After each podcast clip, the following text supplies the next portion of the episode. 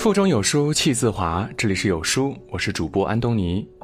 今天要和您分享的文章叫做《孕妇没回领导微信被辞退，人到中年避免崩溃的五种方法》，一起来听。看到一则新闻，一位宁波准妈妈已经怀孕，是个需要被照顾的弱势群体。七月份的时候，公司负责人在微信群里发布消息，要求上报当月营业额，并且强调十分钟之内上报。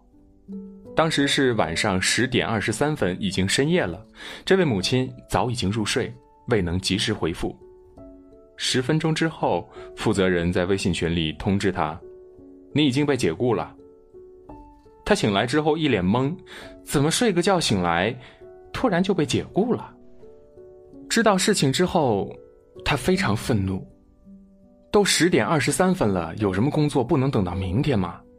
很多人这个时候都已经睡觉了，更何况她是个孕妇，更是早早上床了。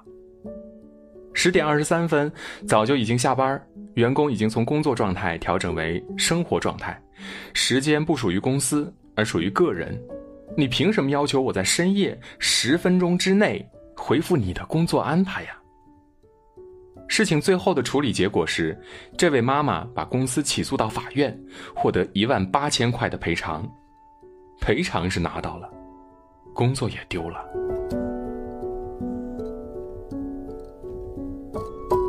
另一个新闻更惨，相信很多人都关注到，厦门一家物流公司的高管在公司待了二十四年，兢兢业业，陪伴公司一路成长，职位和薪水也水涨船高。二零一五年九月，他在一次体检中被确诊为肝癌，万念俱灰，好不容易鼓起勇气积极接受治疗，公司却给了他一击重击。住院后的第二个月，薪水从两万五直接掉到一千二。由于他每个月社保金有四千多块，也就是说工资发下来就被公司拿去交社保了，他还得再倒贴三千多块钱给公司缴纳社保。是不是很寒心？是真的很寒心。两年治疗期花光了他所有积蓄，还向亲戚朋友借了不少钱。迫于经济压力，他打算回去工作。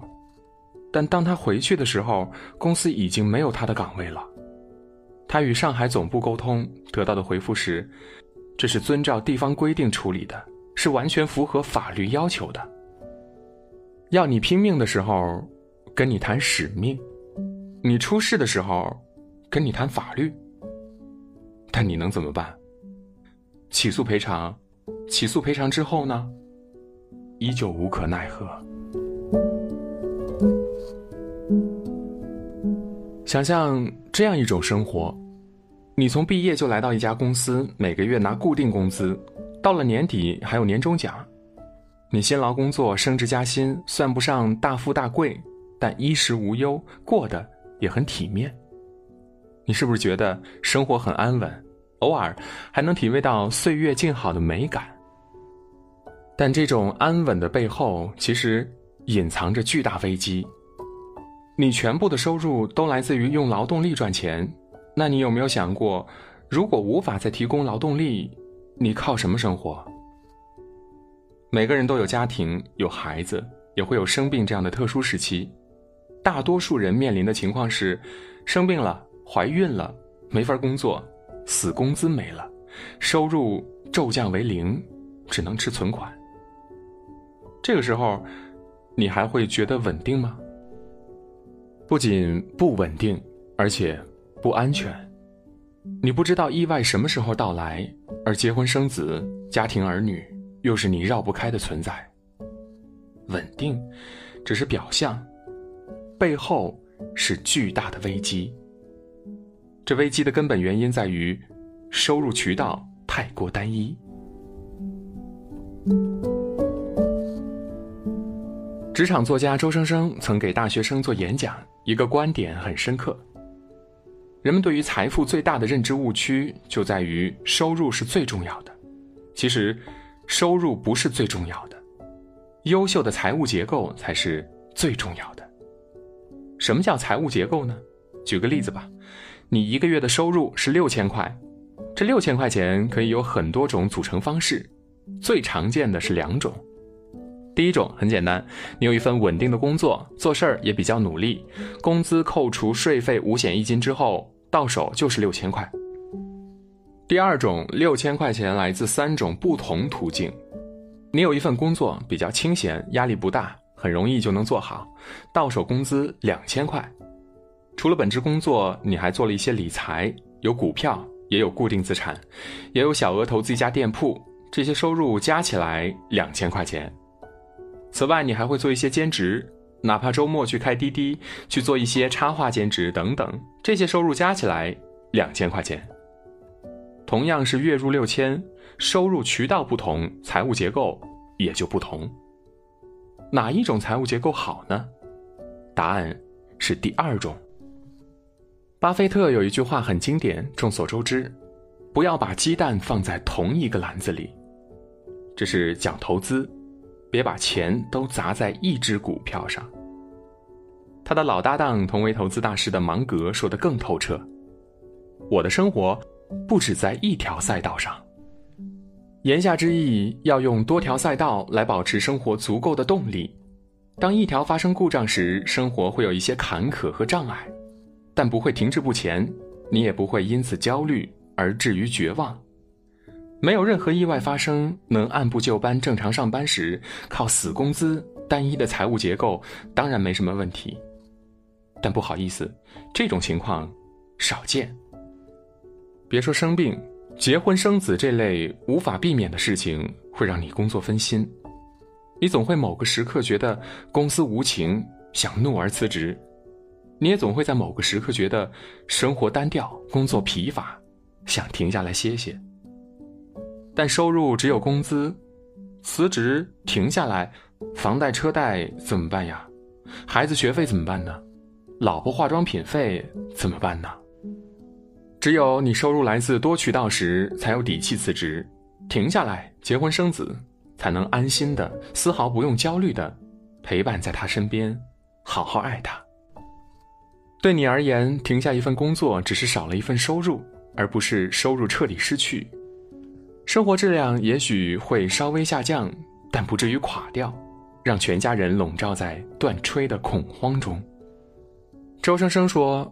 宁可要三种收入来源，一个月挣七千的生活，不要单一收入来源，一个月挣一万的生活，这才是最健康的财务结构。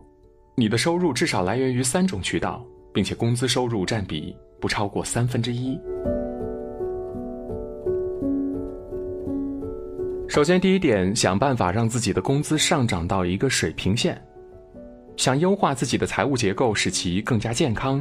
抗风险能力更强，第一步并不是着急忙慌的去拓展其他收入渠道，相反是让自己的工资先上涨到一个水平线上。这段时间有一个概念特别火，斜杠青年。所谓斜杠青年，就是指拥有多重身份的青年，有比较多的收入来源，不单只靠工资。简单来说，做了比较多的兼职，很多人觉得很酷，趋之若鹜。演说家葛佳老师讲过一个故事，他的一位学员本职做二次元内容运营，但同时做了四份兼职。一开始是做滴滴司机，因为自己有辆小车，不满足；接着利用下班时间去做网校兼职教师，依然不满足，又找了其他网站业余时间写稿，甚至占用上班时间写稿。即使已经这么多份工作。他还抽出时间来学习演讲，准备做一名兼职演讲培训师。葛佳问他：“工作这么繁重，你还有时间学演讲吗？”他回答：“没事儿，上班活少，一个上午就搞定了，其他时间都可以做其他的。”学了一个月，课程还没结束呢。学员告诉葛佳：“老师，我被公司开除了。开除的原因是工作做得太烂。”明显的错误犯得太严重，他并不心慌，觉得自己能挣到钱，再找一份工作就好了。这一次，没有好公司再愿意要他了。原因很简单，他唯一的正职工作因为不专心，既没有让自己的能力得到锻炼，也没有让经验得到增长。至于整个岗位知识体系的搭建，更是没影的事儿。想做斜杠青年，先做单杠青年；想优化自己的财务结构，先让自己的本职工作工资上涨到一定水平线。这不仅仅意味着你工资提升，更重要的意义在于。在拓展自己其他能力之前，你有必要先深耕自己在本职工作上的能力，这将是你生活最基本的保障。第二，你得有一定存款，在你的工资线不断上涨同时，你的存款也得同步积累。月光族是最可怕的，每月月初工资发下来，到月末剩余为零。西南财经大学的一份报告指出，中国有百分之五十五的家庭储蓄是零，其中绝大多数是年轻人。这意味着什么？意味着都算是月光。当然可以为花钱找很多理由，例如提高生活质量，例如为自己而活，例如过得精致一点儿。带来的结果也确实如此，多花钱，生活质量会更高。更精致。问题在于，这同时也意味着他们抗风险的能力几乎为零，一旦生病或者无法工作，丧失劳动力，生活瞬间坠入深渊。有人说：“我每个月就是要花那么多钱呀，我存钱了，我活不下去。”这是为自己无节制消费找的绝佳借口。所谓的必需品，在强制性理性思考之后，你会发现，都是非必需品。吴晓波提供过一个存钱方法，很有用。每次工资或者奖金发下来，都将百分之二十的金额存入一张卡，此卡不绑定微信和支付宝，也不用于任何消费。你五千块钱一个月，就按照四千块钱一个月的工资水平去生活，一样可以生活下去。会花钱的话，生活质量未必会大打折扣。有一定基数的存款，不仅意味着有抗风险能力，你同时可以利用这笔钱投资、理财、小额参股、加盟店等等，拓展新的收入渠道。财富被积累之后，在你手中产生了收益，更有价值。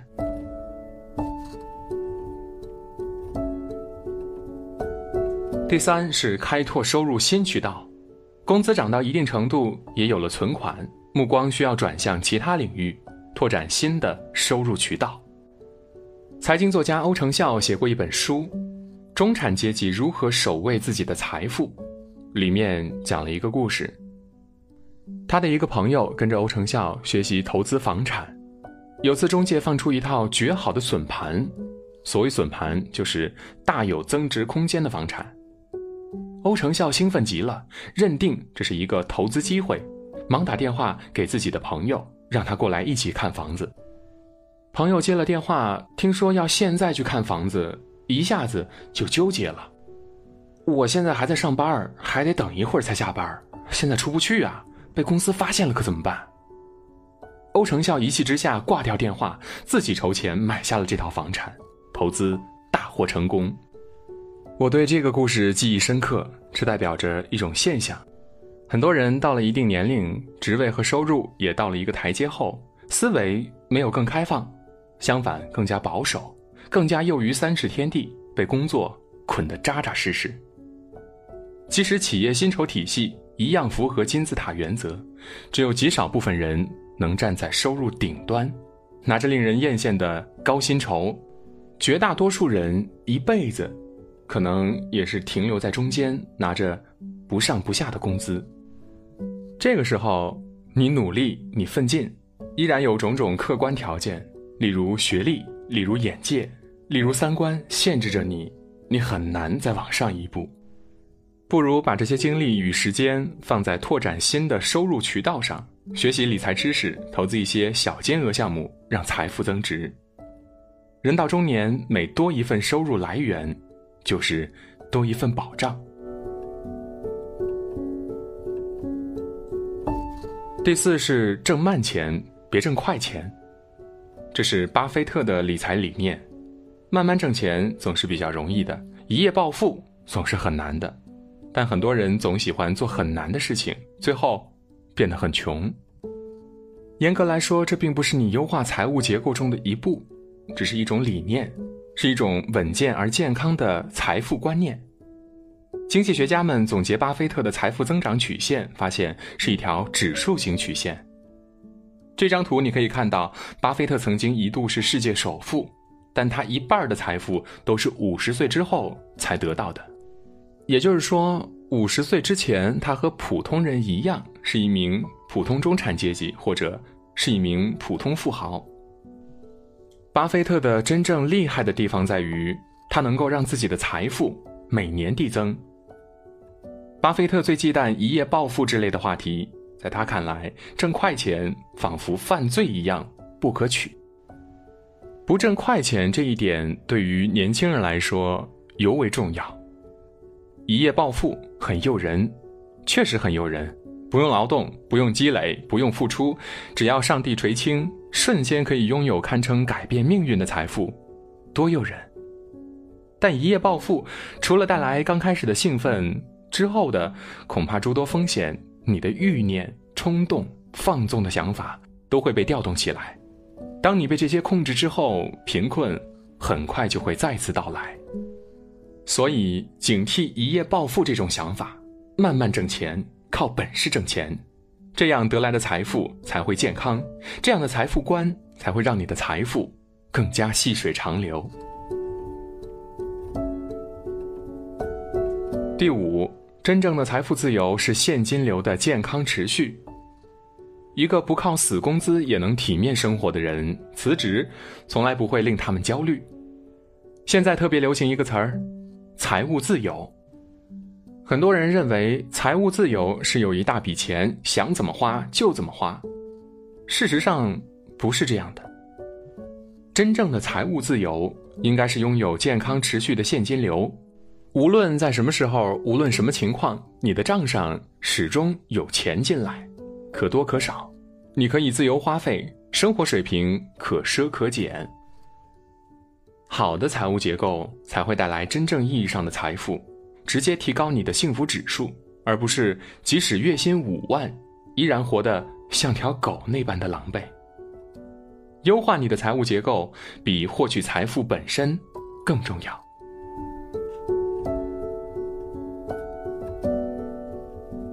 在这个碎片化的时代，你有多久没有读完一本书了？长按扫描文末二维码，在有书公众号菜单免费领取五十二本共读好书，每天有主播读给你听。我是主播安东尼。如果您喜欢我的声音，可以在文末的主播简介找到我的更多信息，和我进一步的交流。好了，这就是今天和您分享的文章。听完记得拉到文末给有书君点个赞哦。我们明天见。